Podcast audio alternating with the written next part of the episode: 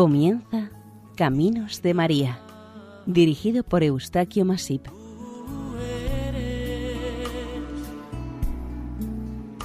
entre todas las mujeres. Nuestra cordial bienvenida a Caminos de María, un programa realizado por el equipo de Radio María Nuestra Señora del Lledó de Castellón. Les ofrecemos hoy el capítulo dedicado a Nuestra Señora de Fourvière, patrona de Lyon, Francia.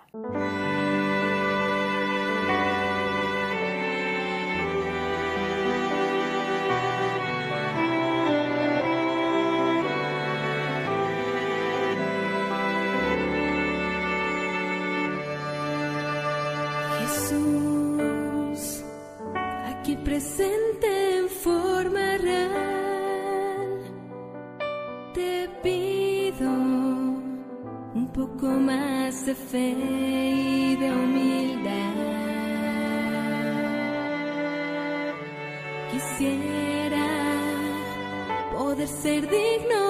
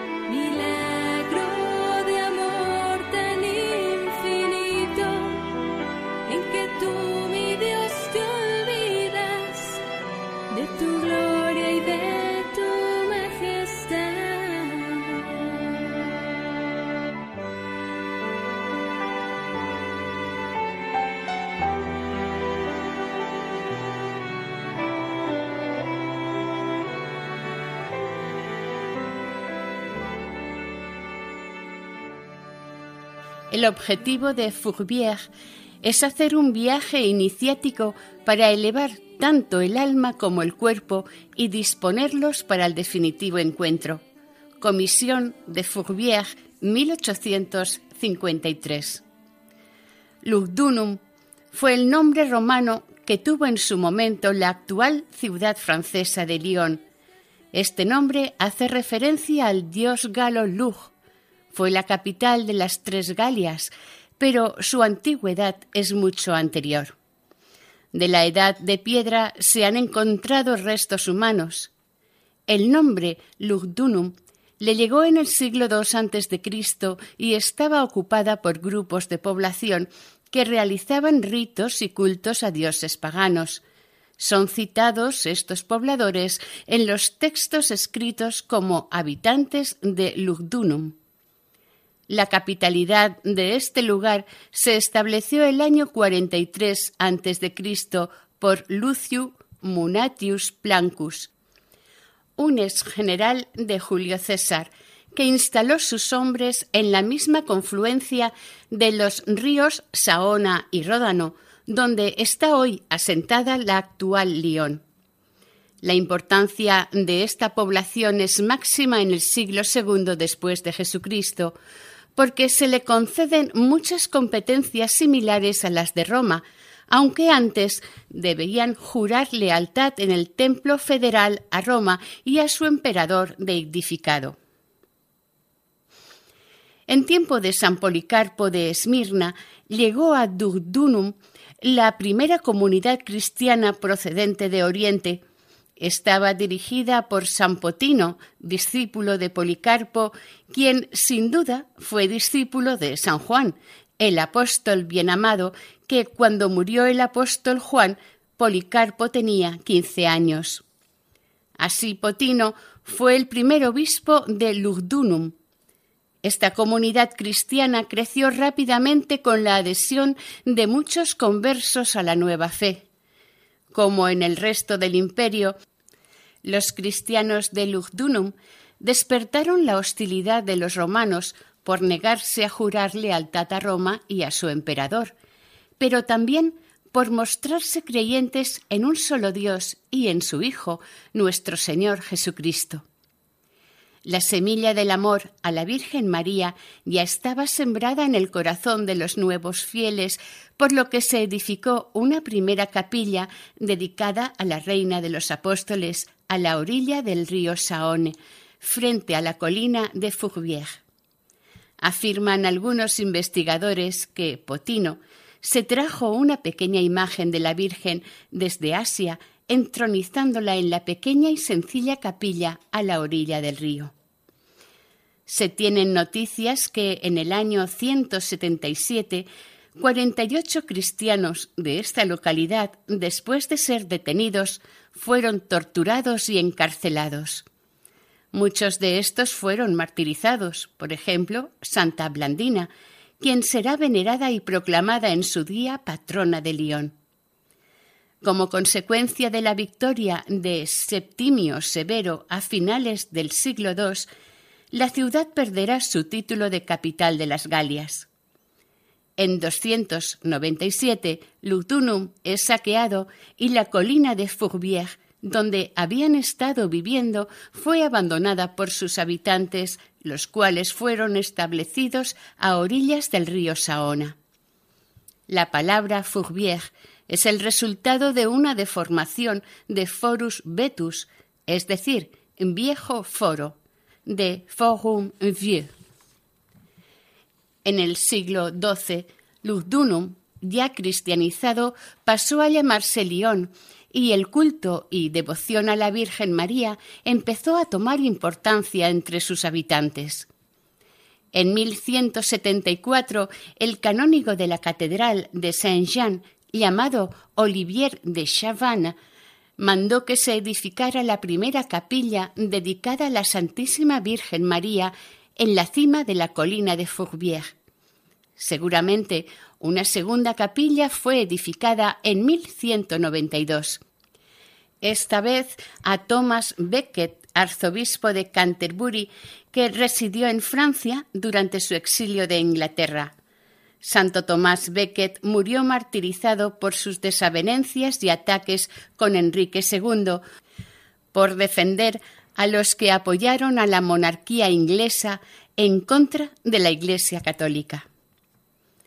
El arzobispo de Lyon, Jean Belesmin, cuando vio lo bien y bonita que hubo quedado la nueva iglesia dedicada a la Virgen en 1192, le dio al cabildo de Saint-Jean capítulo propio con cuatro cánones, lo que le dio suficiente facultad y libertad para atenderla debidamente.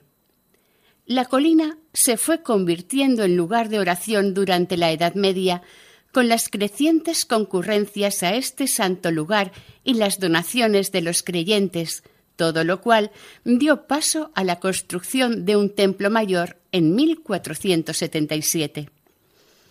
El varón protestante des Adrets, acompañado por otros protestantes armados, en 1562 tomó Lyon y las capillas de Fourvière fueron totalmente destruidas excepto los dos capiteles. La destrucción fue tan grande que no quedó nada del santuario medieval. Aquel conjunto arquitectónico destruido a finales del siglo XVI fue reconstruido. Era el momento en el que la ciudad de Lyon alcanzó su segunda edad de oro. En este momento las capillas tenían el valor y la importancia de ser un lugar donde se vivía la vida religiosa y espiritual de los lioneses. Viéndose entonces obligadas las autoridades religiosas y civiles a iniciar pronto los trabajos de ampliación de los templos para cubrir las necesidades de culto y religiosidad del pueblo. Como nota destacada, se sabe que en 1623 era tal la popularidad de Fourvière que llegaron a celebrarse más de 25 misas diarias.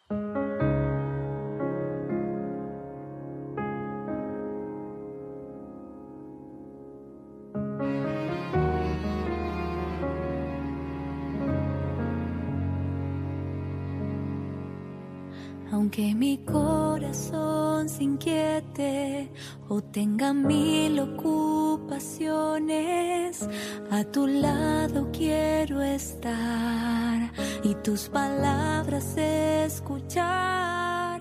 Aunque mi corazón se agite o tenga mil preocupaciones, solo una cosa es necesaria y no me será quitada.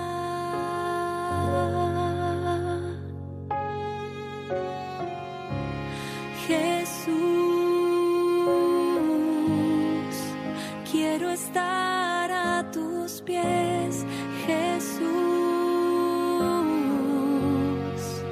tu presencia disfrutar,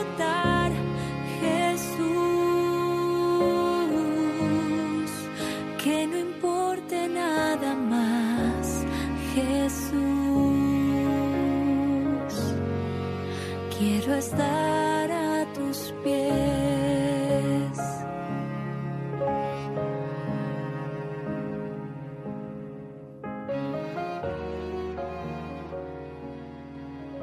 Lyon, ciudad francesa ubicada en el interior de Europa, podía sufrir epidemias mortales, incapaces de ser controladas por los médicos de aquellos tiempos.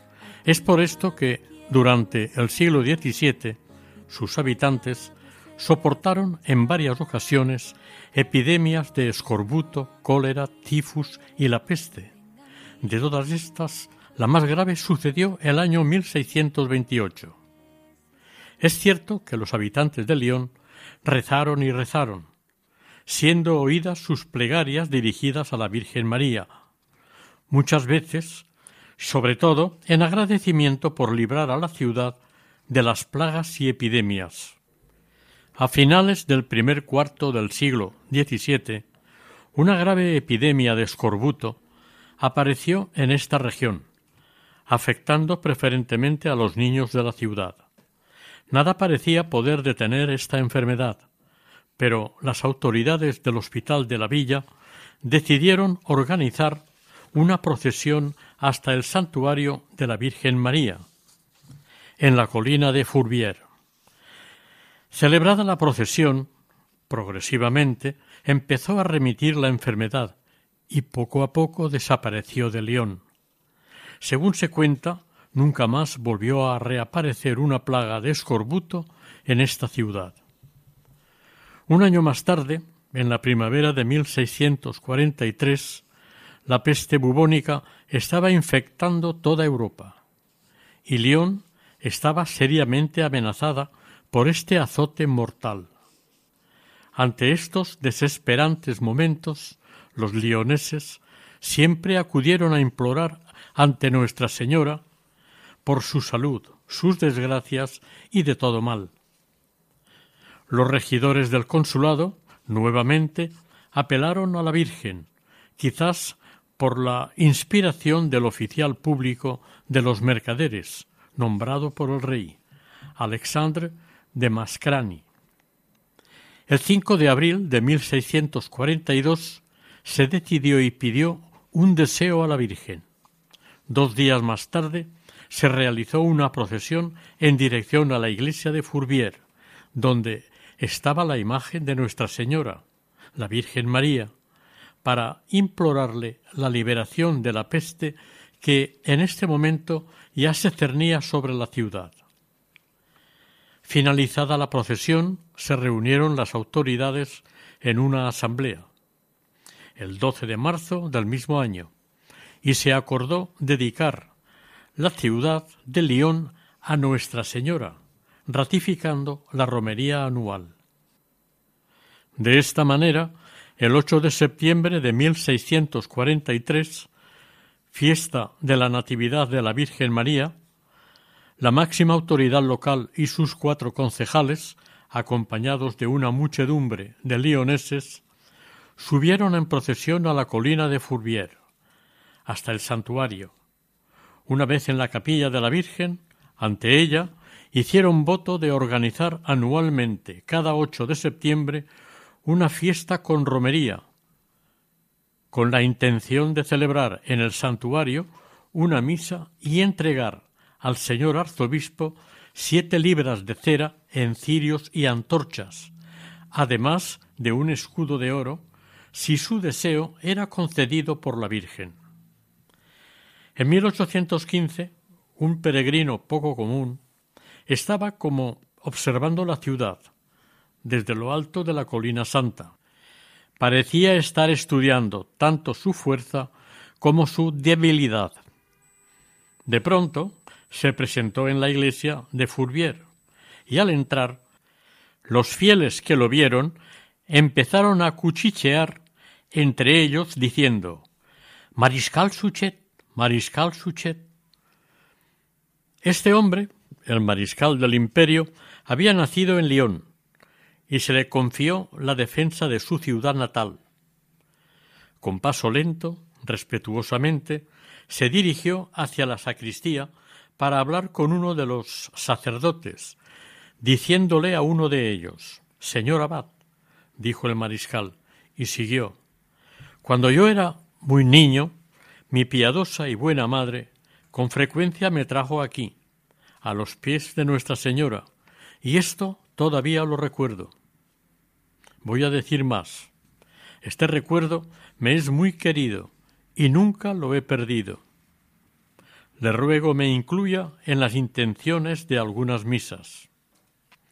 El héroe fue a arrodillarse ante el altar de la Virgen María, donde rezó por un tiempo con edificante devoción. Cuando al final de su vida falleció cristianamente, fue elogiado en su tumba. La ciudad de León, habiendo sido salvada de la peste, estableció una tradición a perpetuidad hasta hoy en día. Es la conocida como Romería de los Regidores de León. Fue la manera, tal como lo entendieron aquellas gentes, de manifestar el afecto y agradecimiento que todos los leoneses y las autoridades le rendían y veneraban a la Virgen de Fourvier, su protectora y patrona de la ciudad. El arzobispo, con aquella liberación de la peste, recibió el correspondiente escudo de oro, una costumbre que aún se respeta. Esta romería del voto de los concejales se puede ver y admirar en una vidriera de la capilla con la bella obra del vidriero Lucien Beguil en 1882. Una nueva epidemia hace su aparición en los departamentos vecinos. Los habitantes de Lyon se sentían amenazados y esta vez era el cólera. El arzobispo, viendo el grave problema de salud que acechaba la ciudad, ordena celebrar oraciones públicas en las iglesias y en grupos de fieles. Los lioneses, cumplidores del consejo de la autoridad eclesiástica, aceptaron y asumieron fielmente el mandato, y de nuevo dirigieron sus miradas y oraciones suplicantes a la cima de Fourvier, donde tenían a su esperanzadora madre. Nuestra Señora le dijo a la plaga que se acercaba lo siguiente Tú te irás lejos. Esto les salvó nuevamente y escaparon también de la amenaza del cólera. Esta vez, en agradecimiento a Nuestra Señora por el gran favor recibido, le encargaron la realización de una pintura sobre un gran lienzo al pintor lionés Víctor Orsel. Este gran lienzo, de siete metros de alto por cinco de ancho, Orsel empezó a pintarlo en 1833 y durante su realización este pintor falleció, por lo que el cuadro quedaba sin terminar. Lo terminaría después un alumno suyo. Estos milagros son los que forman lo conocido como los tres votos de Fourvier o voto de la limosna general. Estos tres hechos milagrosos motivaron y alentaron a los fieles devotos a dar origen y a la posterior construcción de la Basílica Menor. No solo el vino y el pan. Te venimos a ofrecer. Queremos darte algo más. Te entregamos nuestro ser. Como lo hizo María. Que tu mensaje escuchó, que dijo un sí generoso para aceptar su misión, como lo hizo María, Como lo hizo María. que tu mensaje escuchó, Que tu mensaje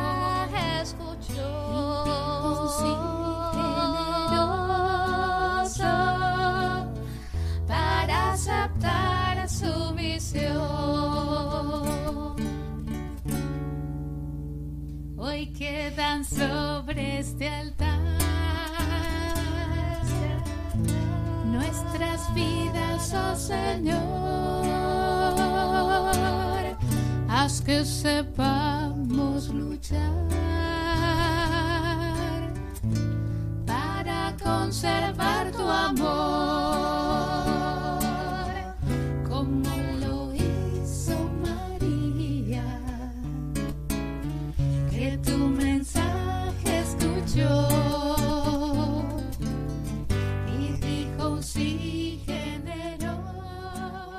Estamos escuchando en el programa Caminos de María el capítulo dedicado a Nuestra Señora de Fourvière, patrona de Lyon, Francia.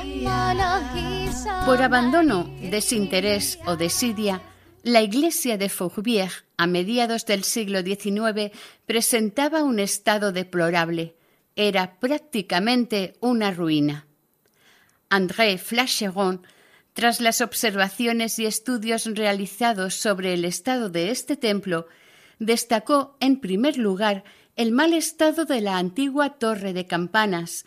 La reconstrucción de esta parte del santuario se encargó al arquitecto diocesano Alphonse Constance Dubois, comenzando las obras en agosto de 1849.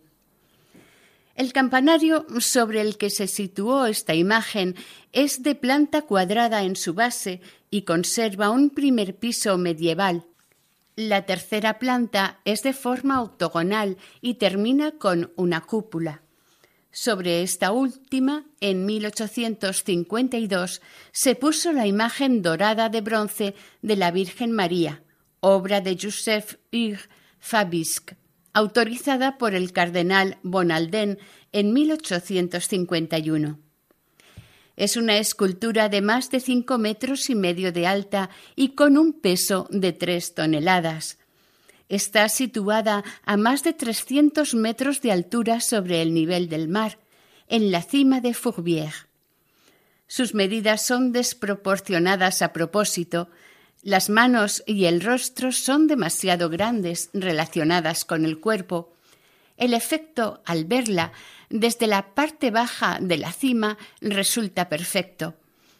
En aquel momento empezó a llamarse la Virgen Dorada.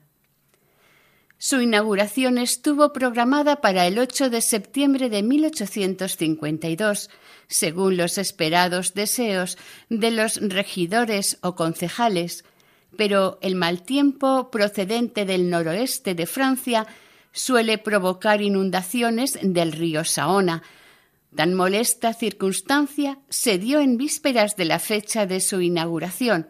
Entonces hubo de retrasarse la entrega de la gran estatua de la Virgen a la ciudad.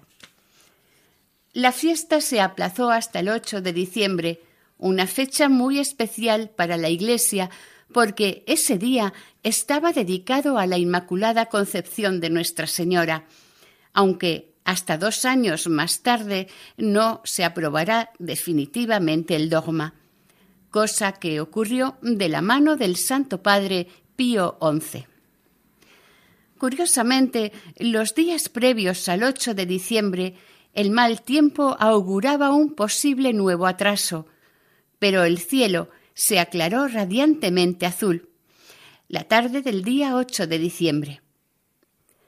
Los fuegos de artificio sí se suspendieron, pero los lioneses, por propia iniciativa, al anochecer encendieron velas y cirios en sus ventanas como señal de respeto, veneración y honor a la Virgen de Fourbière.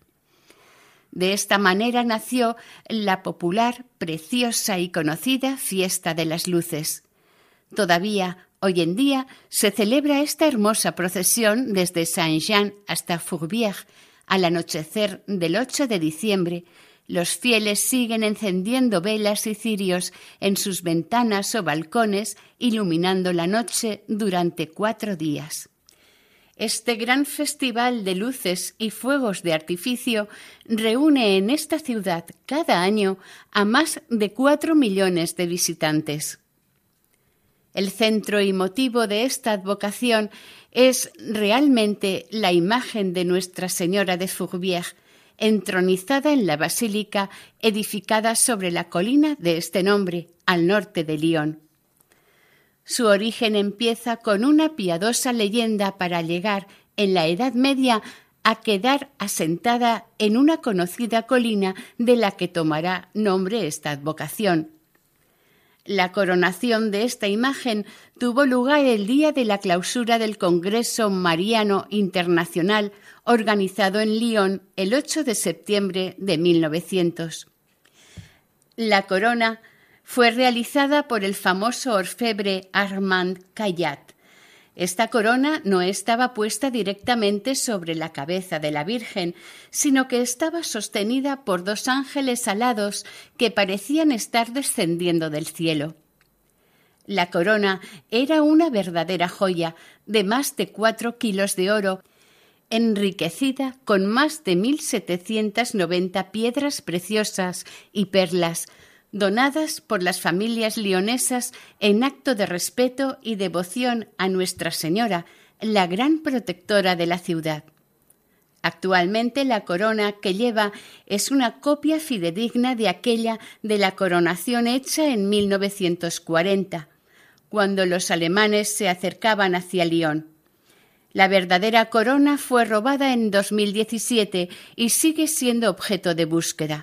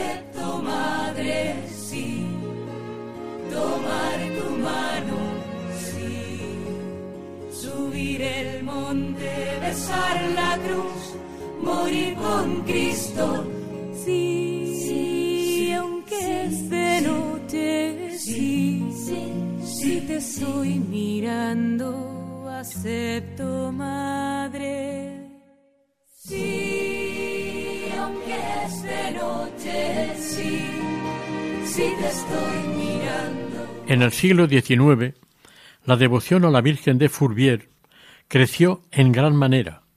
Los peregrinos acudían ante la imagen de la Virgen de la colina de Fourvière de todas partes, y la reducida iglesia quedaba pequeña para tantos fieles. El obispo de la diócesis, en vista de tanta afluencia y devoción, en previsión, formó la comisión de Fourvière en 1850. Se inició con la compra de terrenos en torno al santuario y se señaló un objetivo concreto la reconstrucción del santuario tal como había sido anteriormente. El arzobispo, para conservar lo mejor posible la colina de Fourvière, encomendó unos objetivos a tener en cuenta. Primero, liberar la capilla del mal aspecto que había adquirido. Segundo, evitar de la manera más conveniente que no se levantaran nuevas construcciones en la colina. Y tercero, detener las construcciones en proyecto y modificar las que estuvieran terminadas. En la nueva etapa que iba a iniciarse en este santuario, un importante personaje entrará en acción a partir de ahora, Pierre Poussin. Bajo la dirección de su padre, se inició laboralmente como cantero y en un momento dado se puso a estudiar bajo la orientación de Antoine-Marie Chevanard, destacando mucho en sus estudios. Al morir su padre, se vio obligado a abandonar los estudios de París y regresar a Lyon para cuidar de su familia. Con su preparación académica e inteligencia, empezó a destacar en arquitectura religiosa, realizando una buena restauración de la iglesia de Saint-Jean, la iglesia primada, por la que fue nombrado arquitecto en 1840. Convencido por su hermano Joseph, abandonó la restauración para unirse a él. Habiendo quebrado la sociedad con su hermano, tuvo que huir a Sicilia, Italia. En el sur de Italia le pilló la revolución siciliana y la muerte de su hermano Pierre. Poco más tarde, también la muerte de su madre durante la epidemia del cólera. El arquitecto regresó a Lyon y abrió un estudio de arquitectura. A primeros de mayo, Alphonse Dubois, el autor de la ampliación de la iglesia del Santo Tomás, falleció repentinamente muy joven, y muchos de los amigos de Pierre aprovecharon la oportunidad para influir sobre Monseñor Bonal para animarle a construir la basílica en Fourvière. El 28 de mayo de 1853, Pierre Bossan experimenta una conversión radical el día que conoce al cura de Ars, Saint Jean-Marie Vianney. En marzo de 1853 se creó la segunda comisión de Fourvière, con el objetivo de iniciar un proceso de reflexión para inspirarse en la nueva construcción que se quería realizar. Pero no hubo ningún acuerdo ni decisión hasta 1866, en el que las autoridades eclesiásticas y la Comisión consensuaron un verdadero plan realizable. Pierre Bossan fue autorizado por la Comisión a revelar un proyecto y maqueta de la nueva basílica, después de haber retocado y reformado los proyectos anteriores. En el renovado proyecto, Bossan incluye una imagen de la Virgen María, dominando sobre la basílica. Esta novedad dividió opiniones. Sin embargo, e inesperadamente, la aceptaron el cardenal y la comisión, y el prefecto y alcalde de Lyon, Claude Marius Vaes, se entusiasmó con el proyecto. Cuando se dieron cuenta que la imagen de la Virgen quedaba menos elevada que los nuevos campanarios del templo, se propuso construir una torre más alta que estuviera coronada por la imagen dorada de la Virgen. Pareció que el proyecto iba a quedar paralizado, pero la comisión siguió adquiriendo terrenos en torno al santuario, entre estos los destinados a los jardines del Rosario. El camino que desde Lyon daba acceso a la colina de Fourvière era propiedad de Pauline Jaricot, conocida en la Iglesia como fundadora de la Sociedad de la Propagación de la Fe y de la Asociación del Rosario Viviente. El dinero que recibía de los donantes, como peaje por pasar por este camino, lo daba a los pobres. Una alianza entre la comisión, un propietario industrial y los acreedores de la señora Jaricot pusieron una demanda contra ella, demanda que ganó, pero que no les sirvió de nada, porque la comisión construyó un camino en los terrenos que había adquirido cerca. Pauline Jaricot, arruinada y cansada, abandonó la lucha y quemó toda la documentación de sus archivos para que nadie fuera contra la comisión. Curiosa y afortunadamente, Pauline Jaricot está en proceso de beatificación. Su Santidad el Papa Francisco, en octubre de 2019, la nombró patrona de las misiones. En 1870, después de muchas situaciones desagradables, pareció cambiar el rumbo de este santuario. El voto del 8 de octubre de 1870, poniendo la ciudad bajo la protección de Nuestra Señora, amenazada durante la guerra que tuvo lugar ese mismo año, el día 30 de octubre, los prusianos fueron derrotados en la primera batalla de Dijon y por segunda vez fueron vencidos por Giuseppe Garibaldi y sus voluntarios. Al no invadir las tropas alemanas el valle de Saona, se salvó el valle y la ciudad de León. El proyecto de la basílica, apoyado por poca gente, hasta este momento empezó a convertirse en una empresa popular y diocesana. El obispo Bonald falleció y fue reemplazado por Jacques Ginouliac, el promotor de la basílica.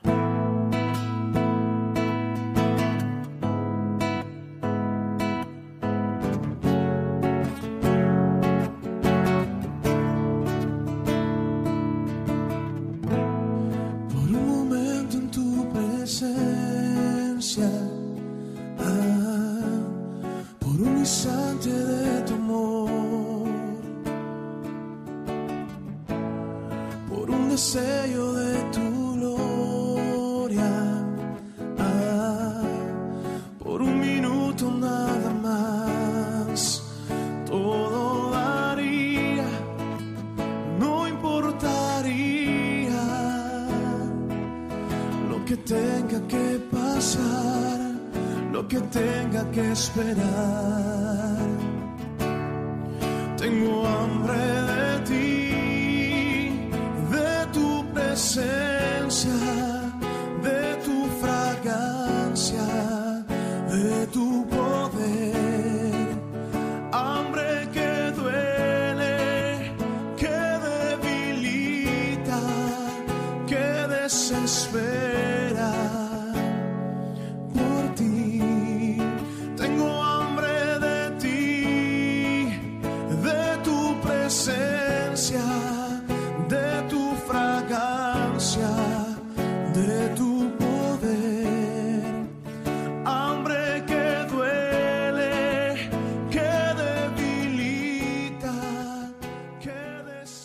Estamos escuchando dentro del programa Caminos de María el capítulo dedicado a Nuestra Señora de Fourbière, patrona de Lyon, Francia.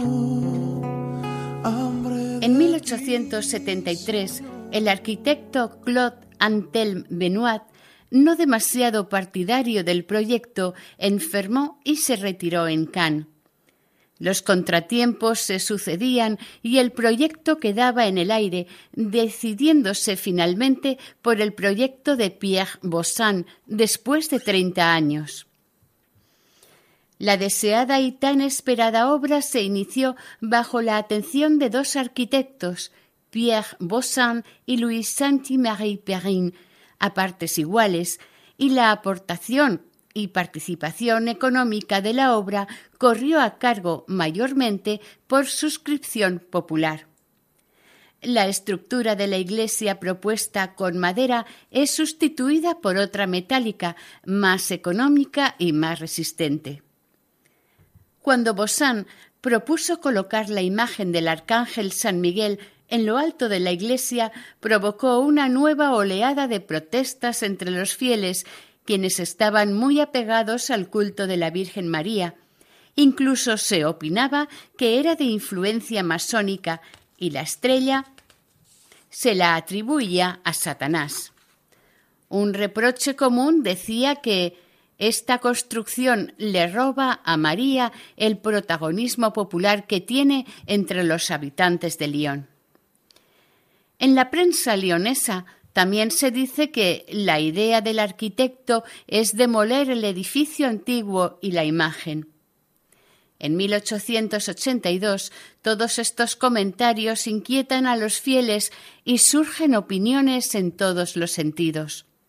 Dos años más tarde, el obispo de la diócesis se dio cuenta de los problemas que representaba Bossan y la complicación que se les presentaba por cuestiones teológicas y litúrgicas, porque la totalidad de todas estas acciones iban en favor de la Virgen María y en detrimento de Jesucristo. El arzobispo, el 20 de septiembre de 1884, nombró a un experto liturgista, el abbé Jacquier, al frente de una comisión para negociar con los dos arquitectos la distribución de los altares del templo.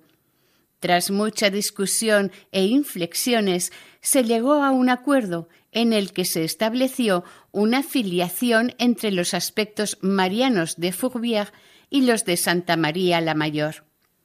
El arzobispo apeló al Papa León XIII, quien permitió una solución diplomática de la crisis. El 16 de junio de 1896, el edificio construido fue consagrado como iglesia con la presencia del único superviviente de la comisión de 1853, Joans Blanchon. Al año siguiente, en el mes de marzo, su santidad León XIII erigió Notre-Dame de la Fourbière como basílica menor, aunque todavía no estaba acabada debido al retraso en las deliberaciones sobre el programa iconográfico pensado por Bossan. Esta basílica tiene un estatus y una singularidad especial entre los edificios religiosos de Francia no es propiedad de la Iglesia, sino propiedad de todos los donantes a través de la Comisión de Fourvière. Se entiende, pues, que pertenece a todos los lioneses. En el siglo XIX aparece una tendencia dentro de la Iglesia de dar mayor protagonismo a los laicos, un siglo antes del Concilio Vaticano II, según la publicación de la Constitución Apostólica Lumen Gentium. A principios del siglo XX, el alcalde de Lyon, Victor Augagneur, persona muy anticlerical, quiso cerrar Fourvière con el pretexto de que era una ciudadela de superstición y religión, explotación. Poco después de estas manifestaciones del alcalde lionés, se promulgó la ley de separación de la Iglesia y el Estado. Aparte de las críticas a estas obras en la construcción tan importante de esta basílica, veamos los símbolos representados en diversos puntos del templo. Al parecer, la imagen del arcángel San Miguel para Bosán representaba a la Virgen María, quizás recordando las visiones de una monja española del siglo XVII, María de Ágreda.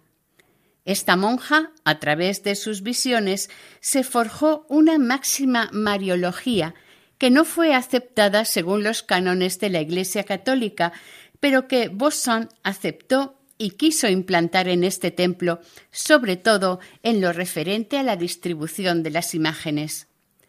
En opinión de los historiadores, Bossan también se inspiró en otras fuentes, las cuales le influyeron en este mismo sentido.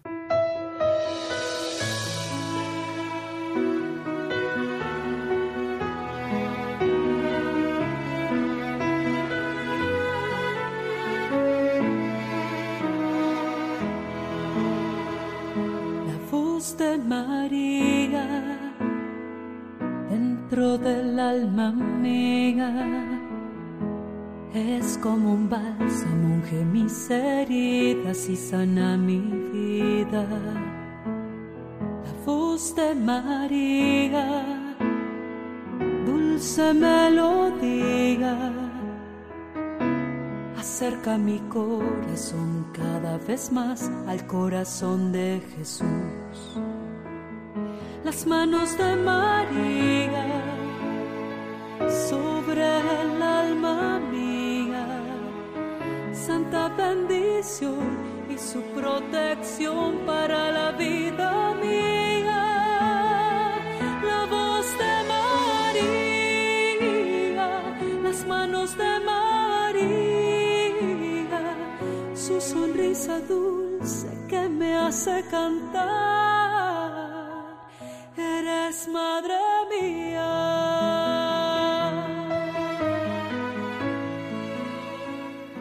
La fachada occidental de la basílica queda jalonada por dos torres. Una de la fuerza, al norte, representando la lucha de Jacob con el ángel.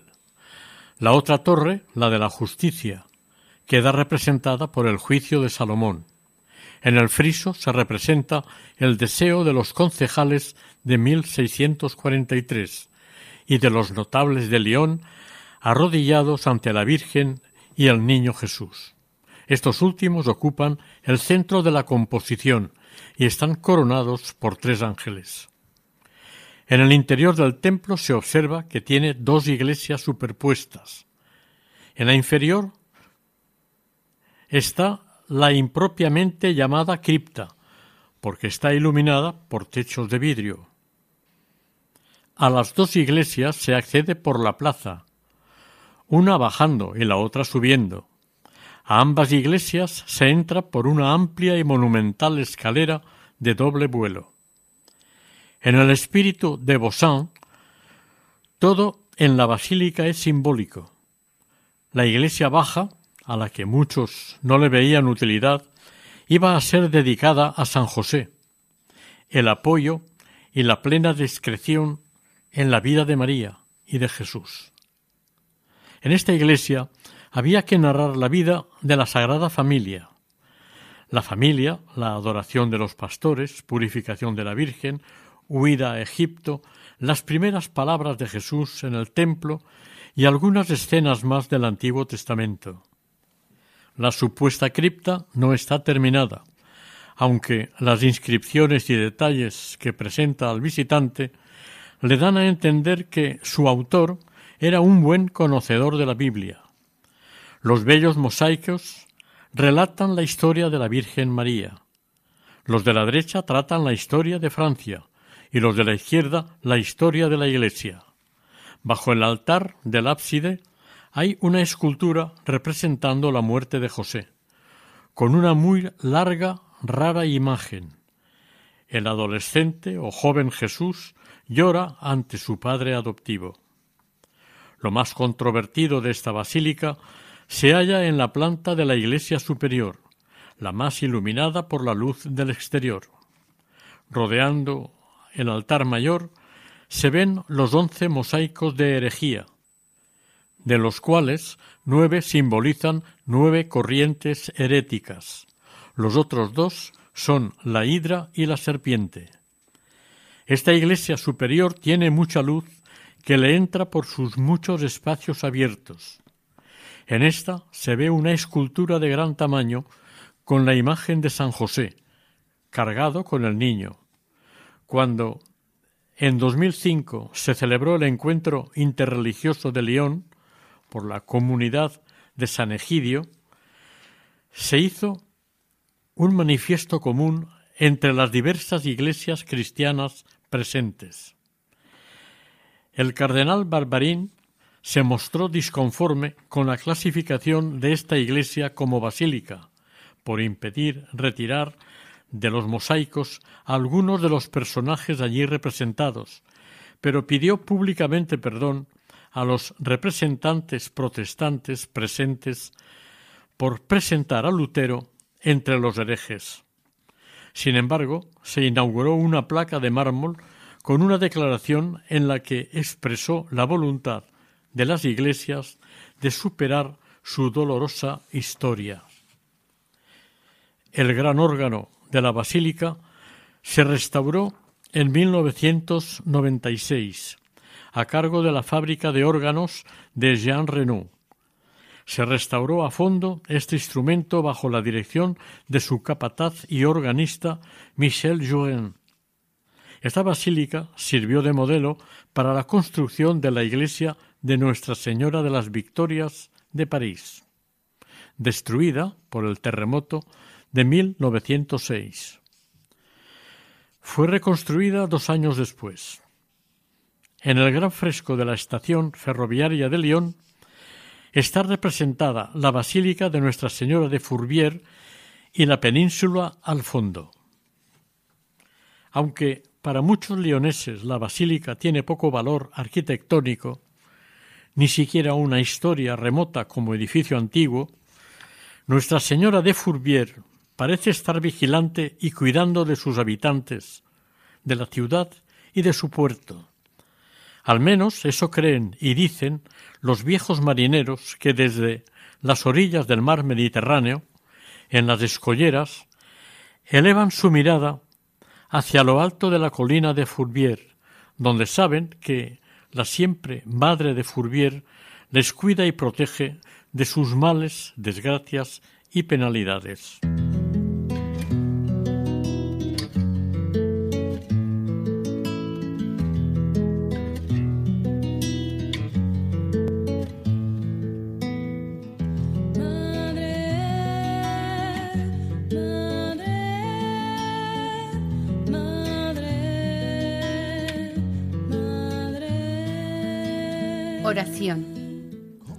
Santa María de Fourvière, como Madre Misericordiosa, intercede ante el Padre para que aumente en nosotros un amor verdaderamente fraternal y solidario con el que nuestras acciones vayan siempre dirigidas hacia la atención, comprensión, estima y salvación de nuestros hermanos. Así sea. Madre de Madre del Salvador, auxilio de los cristianos, ruega por nosotros a Dios. Virgen fiel y prudente,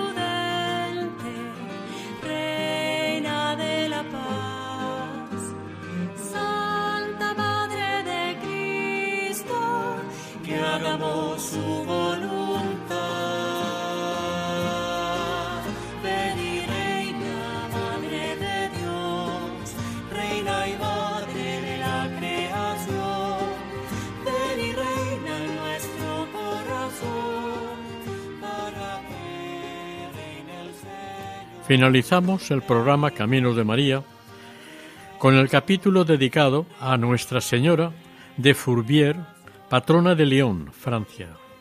Si desean conectar con este programa, pueden hacerlo a través del siguiente correo electrónico caminosdemaria@radiomaria.es. Si desean volver a escuchar este capítulo, pueden hacerlo desde la página web de Radio María, sección podcast. Para un pedido pueden hacerlo llamando al teléfono 91 8 22 80 10. El equipo de Radio María en Castellón de Nuestra Señora del Lledó se despide deseando que el Señor y la Virgen les bendigan.